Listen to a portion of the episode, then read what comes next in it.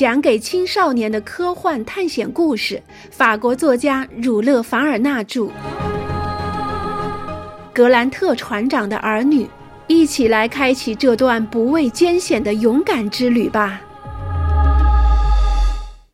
第二十一章：独立要塞。坦迪尔山的海拔有一千英尺，是这地区最原始的山脉之一。也就是说，它的存在甚至在地球的组织期和变质期之前。所以说，这座山的地质结构和成分在地热的影响下会逐渐改变。与那些比它年轻的山脉不同，这座山是由连绵不断的半圆形丘陵组成的，丘陵上盖满了草。与这座山同名的坦迪尔县管理着布宜诺斯艾利斯省南部广袤的土地，它的县界是一片山坡，所有发源于这座山的河流都通过这片山坡流向北方。这个县有四千名左右的居民，坦迪尔村是它的县城。这个村正好坐落在北部圆形山丘的脚下。所以在独立要塞的保护下，显得宁静祥和。恰帕雷奥夫河的重要支流从村子旁边流过，使得这个村子的地理位置显得格外重要。这个村子还有另一个特别之处，帕格奈尔也发现了这一特点。这个山村的主要居民都是意大利移民和法国的巴斯克人。究其原因，是因为法国最早在拉普拉塔平原南部的这片土地上建立殖民地的，那是在1828年。为了抵御印第安人三番五次的骚扰，法兰西人帕尔沙普命人构筑了独立要塞这个地方。他的这一举动得到了一名名叫阿尔西德·道比尼的一流学者的协助。这是一位最熟悉南美洲国家的学者，曾对那些国家做过最系统的研究和描述。坦迪尔村是这片大陆上一个相当重要的据点。村民们乘坐他们所拥有的戈勒拉，一种很适合在平原上行走的牛车，只需十二天便能到达布宜诺斯艾利斯。有了这么便利的条件，该地区的贸易便兴旺发达起来。村民们把他们埃斯坦西亚里的牲畜、萨拉德罗腌好的腌肉和印第安作坊制作的一些特有的产品，如尼绒、棉布以及各种精致的皮条编织物品等，源源不断地运往城里。因此，在坦迪尔村建起了一些相当舒适的房舍，还修建了学校和教堂，让居民在阳间和阴室都能接受教育。帕格奈尔介绍完这些细节之后，又强调，在贸易发达的坦迪尔村一定能打听到船长的消息，而且独立要塞始终有一队国民警卫队驻守着，在这里打听消息会避免很多的麻烦。格雷纳凡勋爵因此决定下榻在一家门面还算漂亮的当地话叫“彭达”的客栈，把马牵到客栈的马厩，然后在塔尔卡夫的带领下，少校罗伯特·帕格奈尔和他便启程前往独立要塞。他们在坦迪尔山脉的圆形山丘上艰难爬行，来到通向要塞的一条暗道。所幸在那里站岗的阿根廷哨兵相当疏忽，所以没费一点力气，大家就过去了。这表明，要么要塞的警卫漫不经心，要么便是要塞处于极端安全的状态。此刻，有几个士兵正在要塞前的操场上练兵，他们当中年纪最大的有二十岁，最小的还不到七岁。严格来说，这只能算是十来个少年和儿童，不过他们舞刀弄枪的样子看起来十分地道。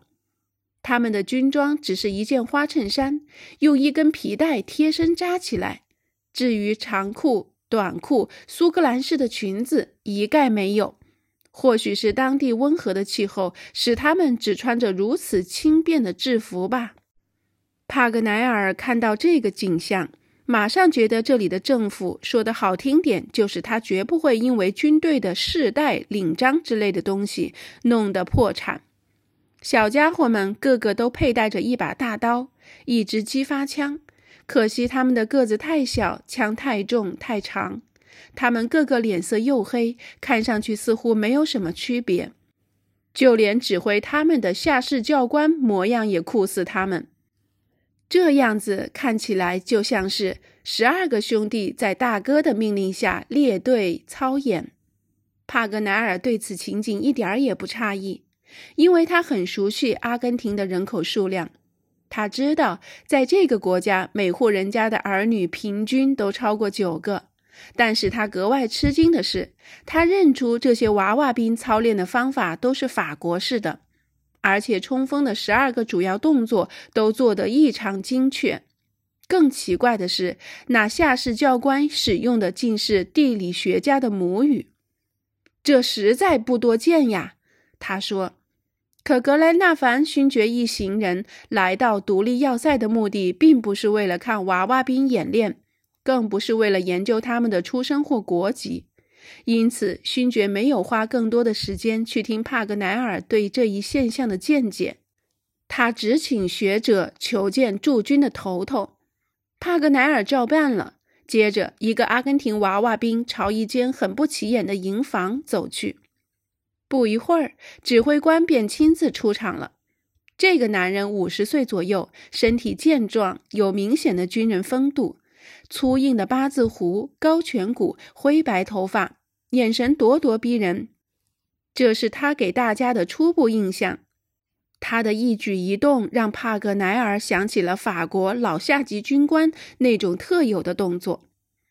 塔尔卡夫朝指挥官走过去，向他介绍了格雷纳凡勋爵一行。在他说话的当儿，指挥官目不转睛地盯着帕格奈尔，那份固执劲让人觉得相当不好意思。学者不知道这大兵究竟想干什么，正要问他，冷不丁儿的那一位已经毫不客气地抓住了他的手，无比兴奋地用地理学家的母语问道：“您是法国人吗？”是呀，我是法国人。”帕格奈尔诚恳地答道。“哦，认识你真是我的荣幸，欢迎欢迎，我也是法国人啊！”指挥官一边摇着学者的胳膊，一边说个不停。可他那摇胳膊的猛劲儿，实在让我们的地理学家有些吃不消。他也是您的朋友吗？少校问帕格奈尔。“那还用说？”帕格奈尔有点自豪地答道。五洲四海的法国人都是我的朋友嘛。帕格奈尔好不容易才把他那险些被握断的手从指挥官那只活生生的老虎钳里抽出来，随即同这位大力士指挥官进入了正式的谈话。格雷纳凡勋爵原本想加入他们的谈话，好好谈谈与寻人有关的事。但这个军人一个劲儿地吹嘘自己的丰功伟绩，根本没有搭理格雷纳凡勋爵的心情。大家都看得出来，这个人已经离开法国很久了。他讲的母语已经有几分变味，就算他没忘记法语字词，但连接词的方式由他说出来也变了味儿。他说话与法属非洲殖民地的黑人的说话方式差不多。马上，来访者就了解到，独立要塞的这位指挥官是一位法国军队的中士，也是著名的帕尔沙普昔日的同伴。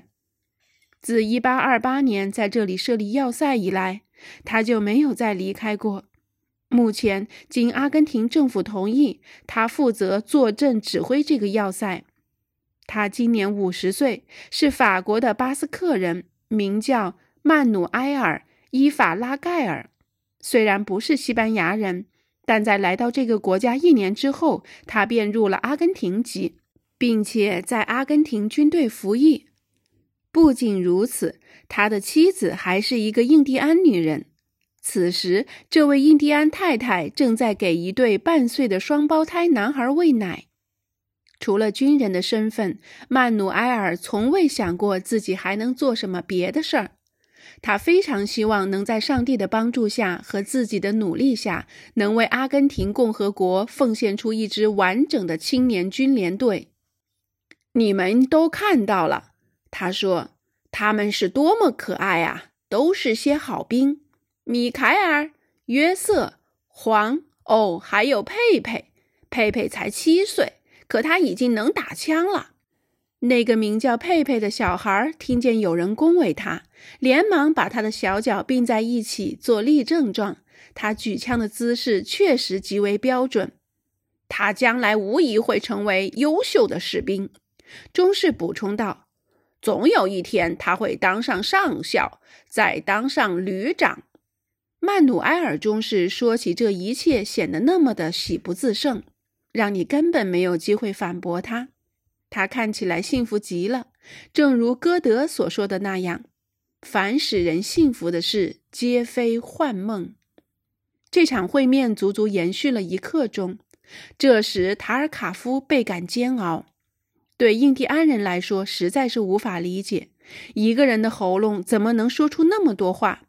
即使没有任何人打断他的话，但身为一位中士，即使是一位法国中士。自己也总该有打住话头的时候。不久之后，曼努埃尔总算安静下来了，但仍然强拉着他的客人跟他来到他的住处。客人们只好听任他把自己介绍给伊法拉盖尔太太。这位太太像是大家，如果这个词能用来形容一个印第安人的话。这时，大家一切悉听尊便之后。钟氏才想起来问客人：“光临寒舍是何来意？”正是说明来意的最好时机了，要不然恐怕大家不会有第二个这样的机会了。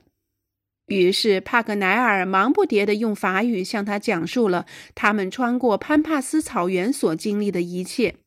讲完这一段之后，他才问：“为什么印第安人都背井离乡出去了？”哦。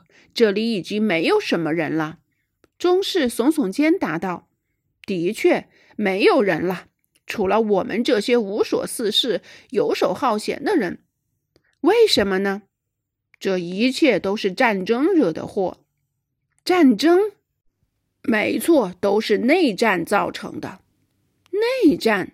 帕格奈尔不知不觉也染上了黑人法语腔。没错，因为布宜诺斯艾利斯人和巴拉圭人干上了。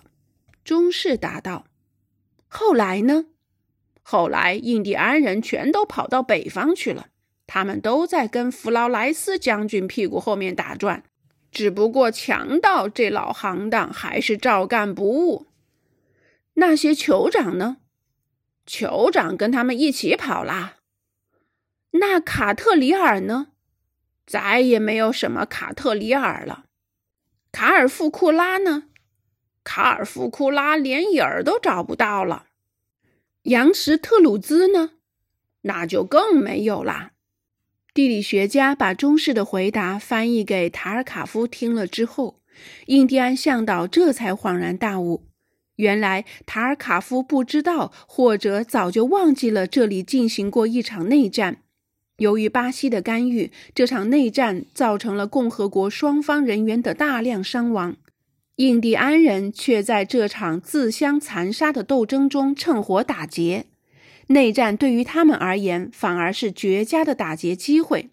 因此，中士在解释印第安人为什么离开潘帕斯草原时，谈到阿根廷北部省份进行的这场内战，说的一点没错，正是战争改变了这一切。现在这场战争也彻底打乱了格雷纳凡勋爵的预定计划，他的行动方案不得不因此搁浅。事实上，如果哈瑞·格兰特的确成了酋长们的俘虏，他必定已经被他们带到北方边境去了。如果真的是这样的话，那要去哪里找他？又怎么才能找到他呢？有必要去潘帕斯草原的北部边境再做一次危险而几乎毫无意义的搜寻吗？考虑到这个决策有可能带来的严重后果，所以大家必须认真的讨论一番。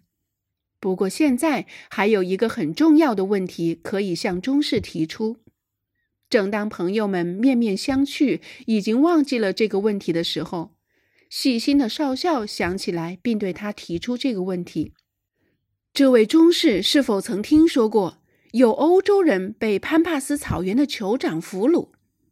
曼努埃尔思索了片刻，看上去是一副回忆往事的模样。听说过这个事儿，他回答说：“哦。”这个答案让格雷纳凡勋爵重新看到了希望。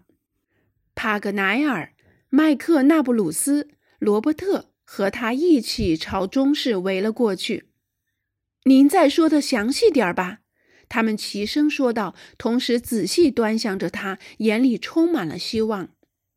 几年前，曼努埃尔边回忆边说：“没错，是几年前。听说有几个欧洲俘虏。”但我从没见过。几年前，格雷纳凡勋爵接过话头：“您是不是弄错了？海难的时间很准确的，布雷塔尼亚号失事是在一八六二年六月。相信事故过去还不到两年。哦，不止两年，爵士，这怎么可能？”帕格奈尔高声抗议：“真的是几年前。”那时佩佩才出生，听说是两个人，不对，肯定是三个人啊！格雷纳凡勋爵说：“绝对是两个。”中士反驳道，语气很肯定：“两个。”格雷纳凡勋爵又说：“他再次被震惊了。那是两个英国人吗？”“不是。”中士答道。“谁说是英国人？不。”一个是意大利人，另一个是法国人，是传说中被波尤使人杀害的那个意大利人吗？帕格奈尔叫道：“正是。”我后来得知，其中那个法国人得救了。得救了！罗伯特叫道。此时此刻，他未来的命运就决定于中士接下来要说的话上。没错。他从印第安人手里跑掉了，曼努埃尔说。这时，人人把目光都投向学者。帕格奈尔显得很是伤心，瞧他的神气，好像很绝望。哦，我知道了，他终于开口说话了，全明白了，一切都得到了解释。格雷纳凡勋爵既担心又着急，他问道：“到底是怎么一回事儿？”朋友们，帕格奈尔拉着罗伯特的双手说：“我们必须接受这一切。我们完全把方向搞错了。这里是一件与哈瑞·格兰特船长完全无关的事，只与我的一个同胞有关。我这个同胞的旅伴马可·瓦兹罗确实是被波尤使人杀害了。”这个法国人曾多次陪那些残酷的印第安人到科罗拉多河岸边，最后一次，他总算幸运地逃出了魔掌，回到了法国。原以为我们是沿着格兰特船长走过的路进行搜寻，哪知道我们是走上了小甘纳尔走过的路。回应他这番话的是一片深深的静默。很显然，中士提供的那些细节，俘虏的国籍、俘虏旅伴的被杀害，以及俘虏本人最终逃出印第安人魔掌的事实，这一切结合起来，都证明了格兰纳凡勋爵一行犯下的严重错误。格雷纳凡勋爵看看塔尔卡夫，脸色十分糟糕。那印第安人见状，急忙问法国中士。那您有没有听说过三个英国俘虏的事？从来没有听说过。曼努埃尔答道：“要是有这样的事，塔迪尔村一定会知道，我也会知道。但我敢肯定，没有，就没发生过这事儿。”从中士那极不标准的法语，格雷纳凡勋爵得到了这个明确的答复。于是，他们就再也没有必要待在独立要塞了。他和他的朋友们一再感谢中士的接待，然后与他握手道别。这下格雷纳凡勋爵的希望彻底破灭了，他心里十分难过。小罗伯特走在他身边，一声不吭，两眼泪汪汪的。格雷纳凡勋爵怎么也找不出一句可以安慰他的话。地理学家帕格奈尔则一个劲的自言自语，指手画脚。少校双唇紧闭，一言不发。塔尔卡夫看上去显得十分懊恼，他觉得自己找错了线索，有损于他印第安人的自尊心。不过事实上，谁也没有想要责怪他。大家回到了当地的旅店，夜宵是在一片闷闷不乐的气氛中进行的。当然，这些人热情勇敢，吃了这么多毫无意义的苦，谁也不后悔，不后悔白冒了这么多的危险。然而，心中一切胜利的希望，刹那间都化为泡影了。此刻，大家都在琢磨着一个问题：在坦迪尔山和大海之间的那段路上，真的就能找到格兰特船长吗？未必。如果有俘虏落入大西洋沿岸的印第安人手里，曼努埃尔中士一定知道的呀。像这种性质的事件，根本不可能不被当地土著人注意到。这些土著人就在坦迪尔和卡门之间来回跑买卖，也就是在内格罗河的河口。要知道，在阿根廷平原做买卖的人们都是包打听，这些人都是移动的小广播。没有什么事儿能逃得过他们的眼睛和耳朵。不过事已至此，格雷纳凡一行别无选择，只能走一条路了，那就是赶紧去梅达诺夹头，在约定的地点同邓肯号会合。这时，帕格奈尔向格雷纳凡勋爵要来那份文书，想再看一遍。因为他们正是按照他们所解读的文书上所指示的线路去寻找的，可此次探寻却如此惨痛地走错了路。他愤怒地再次阅读了那份文书，力图从文书里发现什么新的解释。这份文书已经表达得非常清楚明白了。格雷纳凡勋爵一再说。文书毫不含糊地告诉我们，船长遭遇了海难，而且指出了他被俘的地点。嘿，那可不一定！地理学家一拍桌子说道：“一切皆有可能啊！哈瑞·格兰特既然不在潘帕斯草原，他就不在美洲，但他又会在什么地方呢？相信这份文书一定会告诉我们答案，朋友们。我要是找不出来。”就不叫雅克·帕格奈尔。